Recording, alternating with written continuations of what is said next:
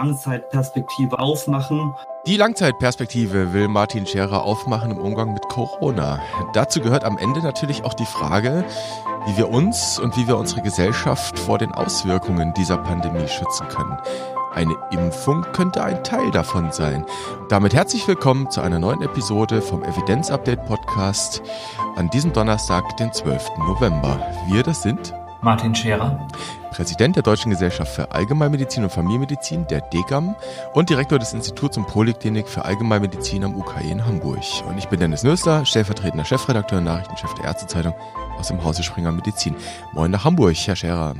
Moin nach Neu-Isenburg, Herr Nösler. Hallo. Hallo. Jetzt sind wir heute wieder zu zweit einstweilen, aber wir können, glaube ich, an dieser Stelle schon versprechen, dass die nächste interdisziplinäre Episode ja vor der Tür steht, wenn man so will. Ist ja viel los in den letzten Tagen. Wie ist es Ihnen so ergangen? Es war wirklich viel los und die US-Wahl war auch eine Art Abwechslung. Ich weiß nicht, wie es Ihnen ergangen ist als aufmerksamen Schlagzeilenbeobachter, aber man hat gesehen, es geht auch mal zwei Tage, länger dann auch nicht, ohne Covid-19 als Hauptschlagzeile. Ja, ja, es geht dann relativ schnell und dann ist Corona wieder da. So ein Wechselbad der Schlagzeilen, wenn man so will. Herr Scherer, was ich ganz interessant fand, wir hatten ja in den letzten Episoden begonnen, interdisziplinär über Corona und vor allem die Auswirkungen von Corona zu sprechen und den Umgang damit. Äh, Stichwort Langzeitperspektive, Langzeitstrategie ist da ein wichtiges.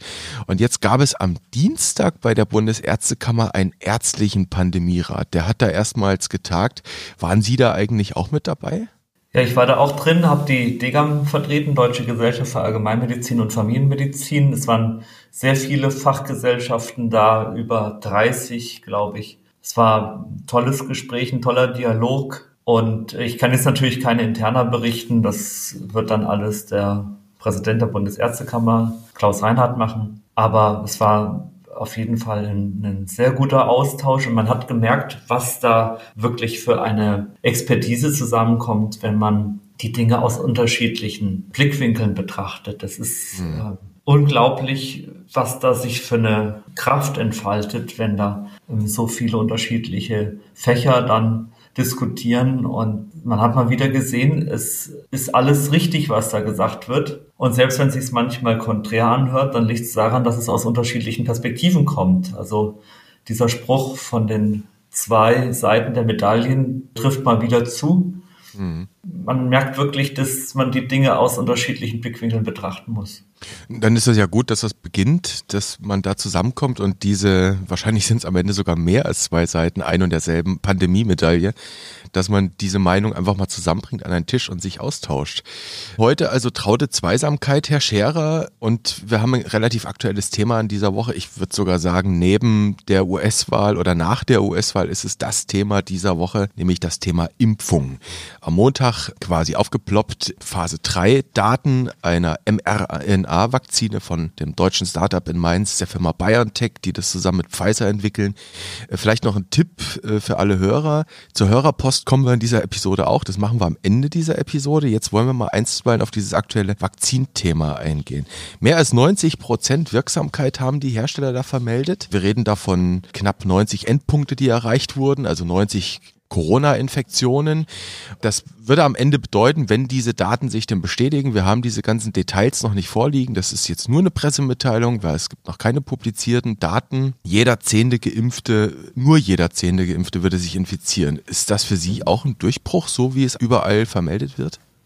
Ich kann da praktisch nur nachplappern, was jeder schon weiß und was auch in den Medien das rauf und runter gegangen ist und was in den Pressemitteilungen steht, aber das sind schon beeindruckende Ergebnisse. So lässt sich dann auch völlig anders über eine Langzeitstrategie sprechen. Also wenn das dann wirklich so wäre, dass im Dezember, im Januar ein Impfstoff verfügbar wäre, dann wäre das ein absoluter Gamechanger.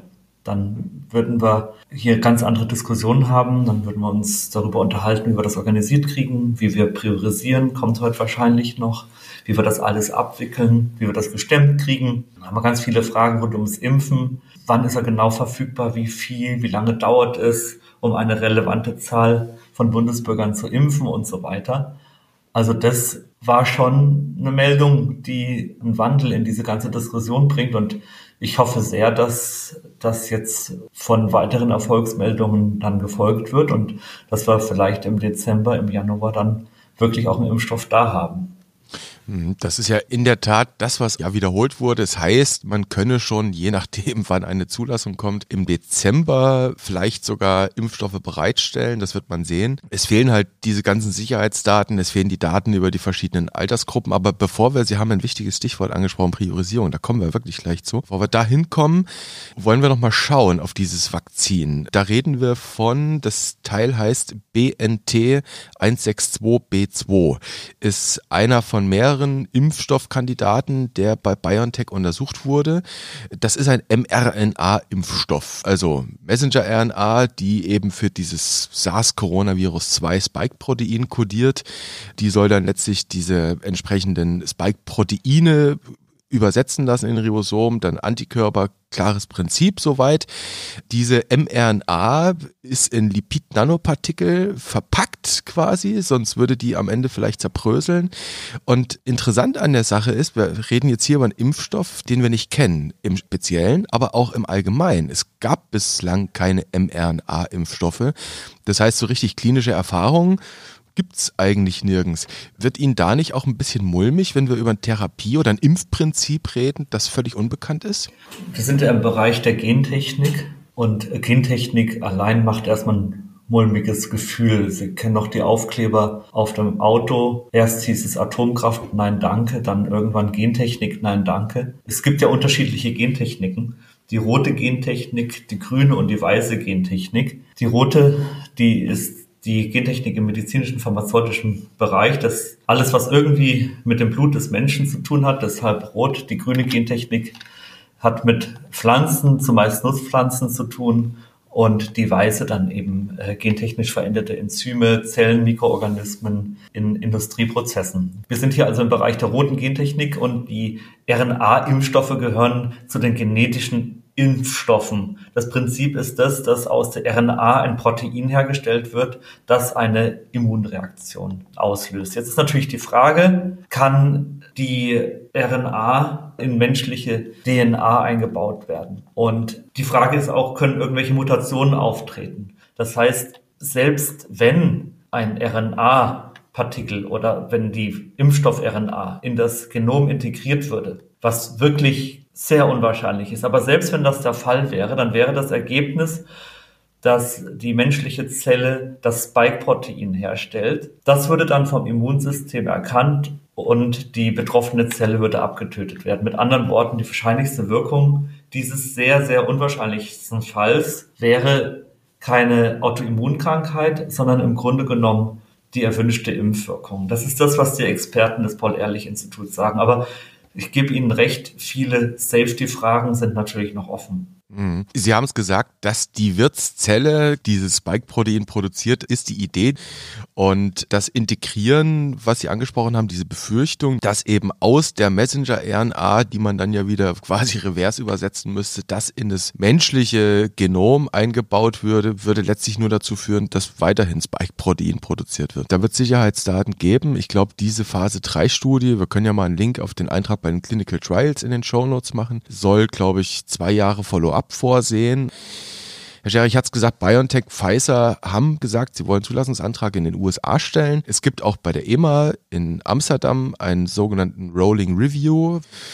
Und wenn er vielleicht schon kommt im Jänner, vielleicht sogar im Dezember, das werden wir sehen, dann interessiert uns natürlich, wer wird zuerst geimpft. Und dann geht es ums Priorisieren. Und die Ständige Impfkommission, der Deutsche Ethikrat, die Leopoldina, die haben dafür am Montag jetzt bereits einen ersten Rahmen präsentiert. Bevor wir in die Prioritäten einsteigen, würde mich Ihre Einordnung interessieren zu diesen fundamentalen Maßgaben, mit denen die drei Institutionen sich da beschäftigt haben. Da ist einmal die Rede von Autonomie, da ist die Rede von Integritätsschutz, da ist die Rede von Wohltätigkeit, von Gerechtigkeit beziehungsweise auch Rechtsgleichheit, Solidarität und Dringlichkeit. Das sind Begriffe, die in diesem Dokument, das wir natürlich auch verlinken, sehr prononciert sind. Was denken Sie, wenn Sie diese Prinzipien hören? Oder, naja, vielleicht anders gefragt, direkt Ihre Einschätzung. Haben die drei Gremien sich klug mit diesem Thema beschäftigt? Auf jeden Fall. Also man kann sich da sehr gut dahinter stellen, was die drei Gremien da entwickelt haben. Diese Begriffe, die Sie genannt haben, die halten ja nicht nur die Gesellschaft im Innersten zusammen, sondern auch unsere Medizin. Nehmen wir mal den Begriff primum non nocere. Das ist ja das wichtigste Prinzip in der Medizin. Zunächst einmal nicht schaden. Das heißt, was immer ich auch mache, ich darf es nicht schlimmer machen. Das bedeutet dann auch, dass sich alle Priorisierungen daran messen lassen müssen und alle Entscheidungen müssen sich daran messen lassen, ob sie helfen, schwere Schädigungen zu verhindern. Und das sind zum Beispiel Schäden, die dadurch verhindert werden können, dass mittels Selbstschutz der zu impfenden Person eine Immunität erzeugt wird und dadurch dann eben eine Transmission von Krankheitserregern abgewendet werden kann. Dann dieser Begriff der Selbstbestimmung, der Autonomie, das ist auch ein ganz wichtiger Begriff. Da sagen die drei Gremien, es kann da nicht sowas geben wie eine Impfpflicht. Es muss dann eine selbstbestimmte Entscheidung des Einzelnen sein. Dazu muss man natürlich sagen, die Selbstbestimmung, die ist sehr eng verzahnt mit einer guten Aufklärung. Das heißt, dass eine partizipative Entscheidungsfindung oder eine selbstbestimmte Entscheidung dann im, Endeffekt des Patienten immer davon abhängt, dass eine gute Impfaufklärung gemacht wird.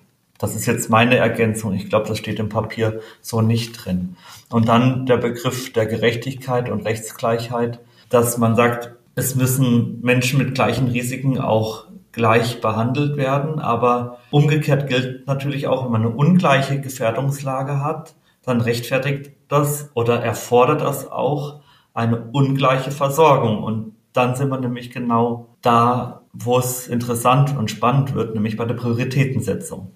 Ist ja im Prinzip auch klassisch ärztliches Tun, ne? Gleiches gleich und Ungleiches ungleich behandeln, ne? Wir müssen immer priorisieren in der Medizin. Wenn wir einen Patienten haben mit Multimorbidität, mit vielen Medikamenten und vielen Erkrankungen, dann müssen wir uns auf das Dringliche und Wichtige konzentrieren. Dann schauen wir doch mal direkt in diese Prioritätensetzung rein. Es gibt übrigens tatsächlich, Sie haben es angesprochen, die Aufklärung. Es, es gab ganz am Ende dieses Papiers gab es irgendwie so einen Nebensatz, wo Sie angedeutet haben, dass das notwendig ist, was Sie jetzt auch als notwendig angedeutet haben. Und sowohl Gesundheitsminister Jens Spahn als auch Forschungsministerin Karliczek haben ja gestern und vorgestern angekündigt, es solle eine massive Aufklärungskampagne gehen. Dann gehen wir mal direkt in die Prioritäten, die diese drei Gremien da genannt haben. Man muss vielleicht noch dazu sagen, eine finale Impfempfehlung ist das Papier noch nicht. Das ist eine Rahmensetzung von diesen drei Gremien und die STIKO ist dem Vernehmen nach wohl da dran, wenn es denn dann eine Zulassung irgendwo mal gibt, tatsächlich eine Impfempfehlung zu erarbeiten, da fehlen schlicht und ergreifend noch wissenschaftliche Daten, die die STIKO braucht.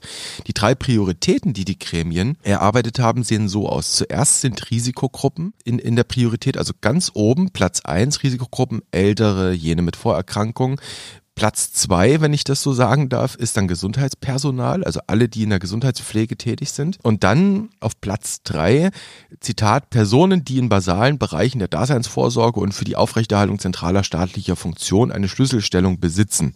Da kann man Sicherheitsbehörden zum Beispiel drunter subsumieren, da kann man vielleicht auch die Exekutive generell drin sehen, das wird sich dann zeigen. Ist das aus Ihrer Sicht eine kluge Priorisierung, das so zu machen? Ja, das finde ich schon. Und ich glaube auch, dass es da einen breiten gesellschaftlichen Konsens gibt. Dieser Gedanke, die Älteren und die mit Vorerkrankungen zuerst, das ist ja ein zutiefst solidarischer Gedanke, der, und das muss man wirklich auch mal positiv hervorheben, der ganzen Pandemiediskussion von Beginn an innewohnt. Dass wir sagen, wir alle strengen uns ein, um die zu schützen, die am stärksten betroffen sind. Dass man die dann ganz oben hinstellt auf die Prioritätenliste, das ist, glaube ich, was, da kann sich jeder hinter versammeln. Das andere ist dann, dass man sagt, es müssten dann als nächstes die Personen im Gesundheitswesen kommen, die eben systemrelevant sind für die Versorgung und dann eben noch weitere staatliche Funktionen, die eine Schlüsselstellung einsetzen. Also mit anderen Worten, schützt erstmal die, die am gefährdetsten sind und dann schützt alle die, die unsere relevanten Funktionen hier im Gesundheitswesen und im Staat aufrechterhalten. Das ist, glaube ich, was, da kann man sehr gut mitgehen. Mhm. Was mich so ein bisschen irritiert hat, naja, irritiert ist vielleicht zu stark, aber wo ich mich doch ein bisschen gewundert habe, war, dass nicht tatsächlich Ärzte und andere Gesundheitsberufe auf Platz eins stehen, also noch vor den Risikogruppen, wenn Pflegekräfte, MFA, Ärzte am Ende ausfallen, weil sie selbst erkranken, dann bringt mir ja der beste Impfstoff nichts. Dann kann ich Risikogruppen auch nicht mehr impfen. Also die gerechten Priorisierungsentscheidungen, die richten sich ja auch immer nach der Dringlichkeit. Und die Dringlichkeit, die kann aus beidem resultieren, was Sie gesagt haben. Diese Dringlichkeit kann entweder aus der zu impfenden Person resultieren, dass man sagt, hier liegt ein bestimmtes Alter vor, hier ist eine hohe Verwundbarkeit da oder Vorerkrankungen. Und diese Dringlichkeit kann aber genauso daraus resultieren, dass man sagt, man muss die schützen, die sich um die dann kümmern. Also das ist schwer gegeneinander abzuwägen und man kann es auch schlecht gegeneinander ausspielen.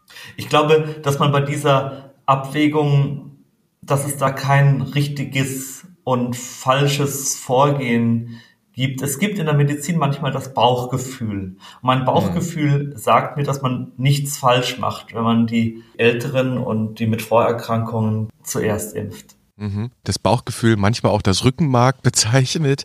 Ich möchte noch auf einen anderen Satz kommen in diesem Dokument, das tatsächlich lesenswert ist und das jetzt nicht wahnsinnig lang ist. Das ist natürlich verlinkt, hatte ich schon angekündigt. Da steht folgender Satz drin in diesem Dokument, auch relativ am Ende. Aus grundlegenden ethischen und rechtlichen, aber auch aus pragmatischen Gründen ist eine möglichst einheitliche, transparente, und damit vertrauenserweckende sowie akzeptanzsichernde Verteilung geboten. Das spricht für eine Impfstrategie, die nicht auf einzelne Hausärztinnen, sondern auf staatlich mandatierte Impfzentren, etwa Gesundheitsämter und so weiter, setzt. Zitat Ende. Herr Scherer, beim ersten Lesen oder Anhören werden sich doch Ihre Kollegen auf die Hinterbeine stellen, oder? Ja, und ich als Präsident der Deutschen Gesellschaft für Allgemeinmedizin müsste jetzt randalieren oder CETA und Moreto rufen und sagen, hier wird den Hausärzten wieder was nicht zugetraut, das ist Hausärzte-Bashing. Das ist aber nicht der Fall, wenn man sich das mal richtig anschaut. Sie haben es korrekt zitiert, aus grundlegenden ethischen und rechtlichen, aber auch aus pragmatischen Gründen.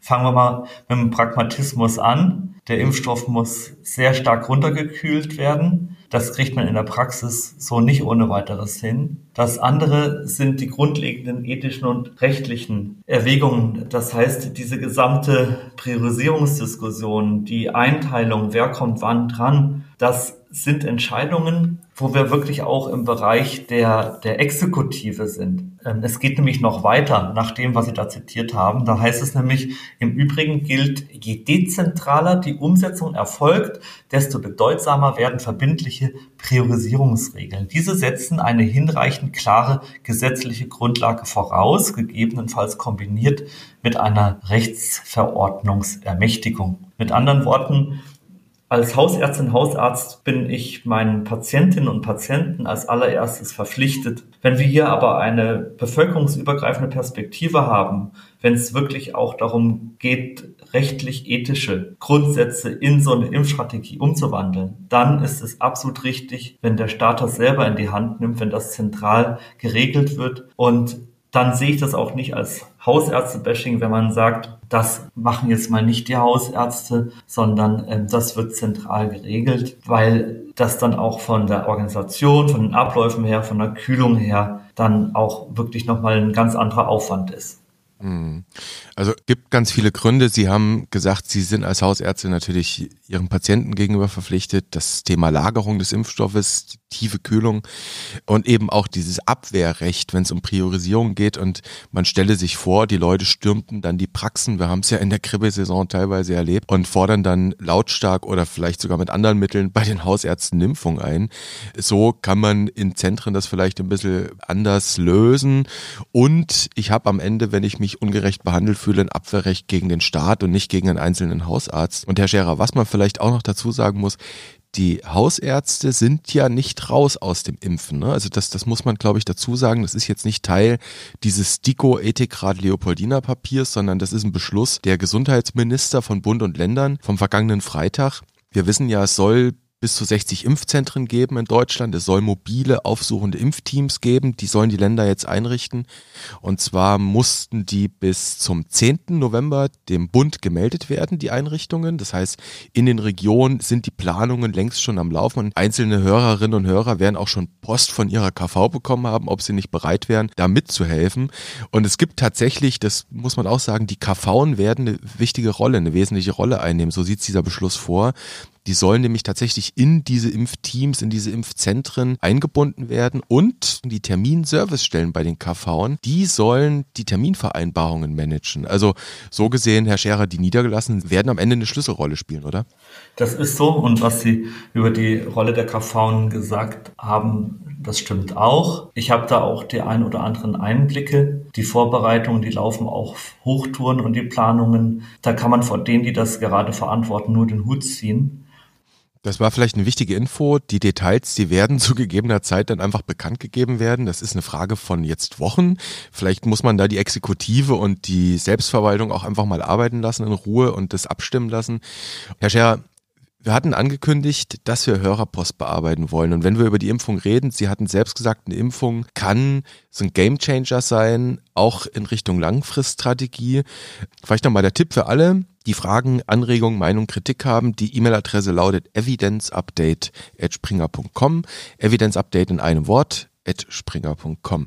Und für heute habe ich mal zwei Zuschriften herausgesucht. In der ersten schreibt uns ein Hörer, das zitiere ich mal, Möglicherweise ist der Nahverkehr und der tägliche Supermarktbesuch ansteckender als gedacht. Wie halt bei der normalen Erkältung und diese kann man ja auch nicht ausrotten oder aufhalten. Zitat Ende. Der Hörer hat noch in der E-Mail mitgeteilt, dass er nicht davon ausgeht, dass jetzt Corona sowas wie eine normale Erkältung ist, sondern will sie nicht verharmlosen. Das muss man hier vielleicht nochmal erwähnen.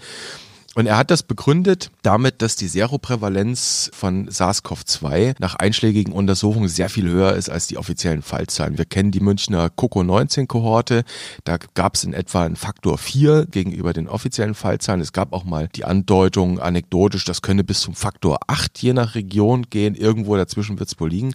Was das aber bedeuten könnte, Herr Scherer, SARS-CoV-2 diffundiert durch die Gesellschaft, ja ist längst in der Gesellschaft diffundiert. Das merken wir jetzt in diesem Herbst. Und auch Lothar Wieler, der Präsident vom Robert-Koch-Institut hat ja unlängst gesagt, die meisten Neuinfektionen gingen auf Sekundärinfektionen über private Kontakte zurück.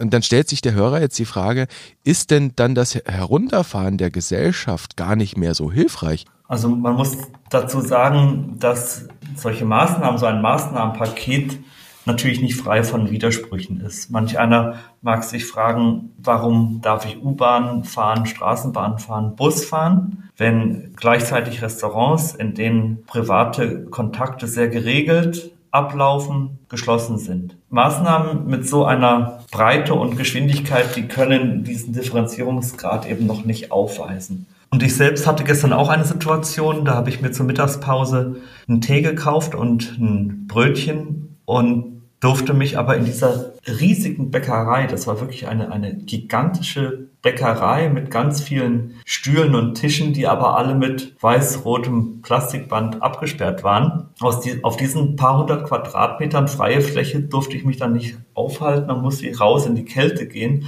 Dann fragt man sich jetzt natürlich nach einer Zeit, wo gehe ich jetzt hin? Und manch einer geht dann vielleicht in seinen Betrieb und drängelt sich dann in der Teeküche. Also das sind alles so Gedanken, wo man sich überlegt, wie mache ich das jetzt wirklich am besten mit der Kontaktreduktion? Und das ist auch das, was wir letzte Woche eigentlich besprochen haben, dieses stratifizierte Lockdown-Modell. Mhm. Wenn wir Zeit haben, und jetzt im Augenblick hatten wir keine Zeit und deshalb ist es auch keine Kritik an den aktuellen Maßnahmen, aber wenn wir Zeit haben, müssen wir uns einzelne Maßnahmen wirklich nochmal sehr genau anschauen. Ich weiß jetzt nicht, ob das die Hörerfrage beantwortet. Also der Hörer will im Prinzip darauf hinaus, auf genau das, was Sie gerade gesagt haben, nämlich das stratifizierte Lockdown-Modell.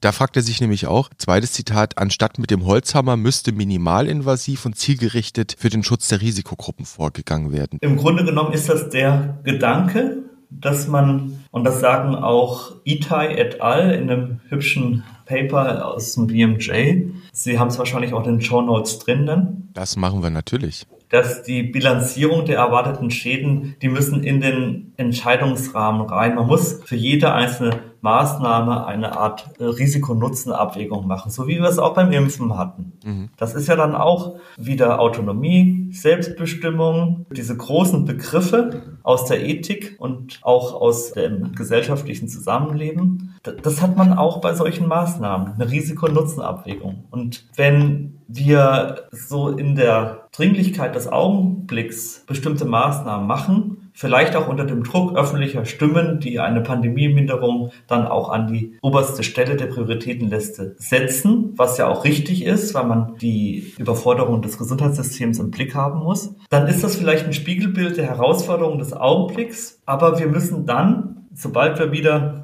durchatmen können, eben diese Risiko-Nutzen-Abwägung erarbeiten. Und da muss man sich jede einzelne Maßnahme anschauen und dann sich auch zusammensetzen mit Epidemiologen, mit Gesundheitsökonomen, mit Sozialwissenschaftlern, mit Psychologen, Historikern, Ethikern. Und ich habe bestimmt welche vergessen. Vielleicht wird ja aus dem ärztlichen Pandemierat, Herr Scherer, den es bei der Bundesärztekammer jetzt eben erstmals gab, vielleicht wird das ja mal ein richtiger Pandemierat, wo eben genau das, was Sie sagten, Psychologen haben Sie erwähnt, Historiker, Ethiker, Sozialwissenschaftler, auch Ökonomen und weitere, wo man die mal zusammenbringt und dann sagt, jetzt machen wir den Kreis größer und diskutieren das. Das wäre doch eigentlich das Gremium, das wir bräuchten in dieser Zeit, oder? Ja, das, das brauchen wir, das wird lange gefordert, das habe ich auch schon ein paar Mal gefordert und wir sind aber auf dem Weg dahin. Es mhm. gibt sowohl in der Medizin unter dem Dach der AWMF, unter dem Dach der Bundesärztekammer gibt es jetzt interdisziplinäre Zusammenkünfte, der interdisziplinäre Dialog, der kommt wirklich richtig gut in Gang. Herr Scherer, eine Zuschrift müssen wir noch ansprechen, und zwar von einem Hörer, der uns sehr wohlgesonnen ist. So jedenfalls liest sich diese E-Mail. Und er hat da aber auch deutliche Kritik geäußert, auch an uns, beziehungsweise äh, den, der ein oder anderen Episode. Und er sieht trotz dessen, dass wir sehr oft auf das Thema Partizipation eingehen, einen gewissen Paternalismus durchblitzen in der ein oder anderen Episode oder in der ein oder anderen Äußerung. Also wir reden über, wir müssen die anderen schützen. Und ich zitiere mal den Satz, den er uns da geschickt hat. Wir müssen schützen und wir müssen retten. Anführungszeichen. Und, nochmal Anführungszeichen, ihr Patienten müsst doch verdammt dankbar sein, dass wir euer Leben verlängern können oder wollen. Abführungszeichen. Bei Corona schreibt er, ist mir keine Studie bekannt, wie viele der schützenswerten Menschen denn wirklich geschützt werden wollen oder welche, Zitat, Opfer sie bereit sind zu tragen für eine Möglichkeit, dann noch länger zu leben. Herr Scherer, wir hatten dieses Thema schon früher einmal besprochen. Kann es sein, dass wir in der Pandemie und in dem Überlegen, wie wir mit der Pandemie und ihren Folgen richtig umgehen, zu oft den Einzelnen aus dem Blick verlieren? Auch unter den vulnerablen Klientel vergessen wir vielleicht zu oft, dass Menschen, die in Pflegeeinrichtungen betreut werden, erwachsene, mündige Menschen sind? Da ist was Wahres dran, was der Hörer da schreibt. Nehmen wir den Satz wegen Corona nicht zur Oma. Das hatten wir, glaube ich, im, in einem der letzten Podcasts auch nochmal. Da muss man die Oma fragen. Und man muss Advanced Care Planning machen. Man muss überhaupt mit den Menschen sprechen, wie ihre ethischen Vorstellungen sind, wie sie sich Versorgung vorstellen, was sie wollen, was sie nicht wollen. Und ich kann verstehen, dass man den Eindruck gewinnen kann, wir drehen hier alles auf links mhm. um die zu schützen, von denen wir noch nicht mal wissen, für welchen Preis sie geschützt werden wollen. Denn diese ganzen Kollateralschäden, die Angst, die Depression, die Folgen der Isolation, das spüren natürlich auch die am stärksten, die geschützt werden sollen. Insofern kann ich das verstehen. Aber auch diese Medaille hat zwei Seiten. Es geht ja hier nicht nur darum, Todesfälle zu verhindern, das auch. Es geht natürlich auch um die Aufrechterhaltung des Gesundheitssystems. Also ja. wenn wirklich die Krankenhäuser volllaufen sollten, was wir um jeden Preis verhindern müssen, dann trifft es eben die, die auch Versorgung anderer Art brauchen, die eine Herzinfarktversorgung brauchen, Schlaganfall, andere Dinge, die dringlich sind. Also wenn unser Gesundheitssystem kollabieren würde und das gilt es eben zu verhindern, dann sind die Schäden noch viel größer. Und dann fragt man auch nicht mehr danach, trifft es jetzt die, die vielleicht nicht ins Krankenhaus äh, gewollt hätten mit ihrem Herzinfarkt. Also das sind Diskussionen, die kann man dann nicht mehr führen, wenn unser System nicht mehr funktioniert. Und deshalb muss das verhindert werden. Das, deshalb muss das System funktionieren. Mhm. Das ist jetzt ein nicht Ja, aber, sondern ein Ja und gewesen, wenn ich Sie richtig verstehe. Also natürlich wollen wir in Anführungszeichen die Oma fragen, was möchte sie denn? Was ist ihr denn wichtig? Aber damit wir die Oma in Anführungszeichen fragen können, brauchen wir eine Gesellschaft, die noch funktionsfähig bleibt, wenn ich das so richtig verkürzt habe.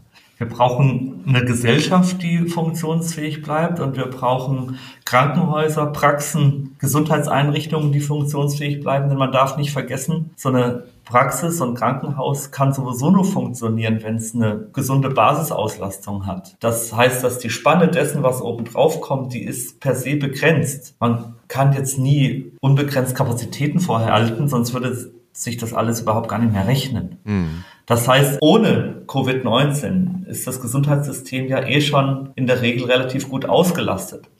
Sonst könnte das nicht funktionieren. Und deshalb muss man wirklich sehr genau schauen, was bürdet man dem Gesundheitssystem noch zusätzlich auf. Insofern muss man diese Seite immer mitdenken und kann jetzt nicht nur über die Argumentation der Todesfälle, der zu vermeidenden Todesfälle gehen.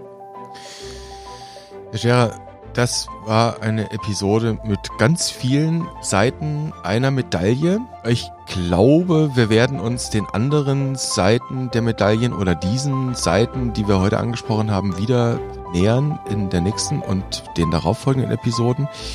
Vielen Dank für heute nach Hamburg zum Thema Impfstoffe, zum Thema Paternalismus, ja oder nein, zum Thema Hammer und wenn ja, wie. Ich würde mich freuen, wenn wir uns wiederhören an gleicher Stelle und auf gleicher Welle. Danke, ich ebenfalls. Bis dann, bleiben Sie gesund. Sie auch.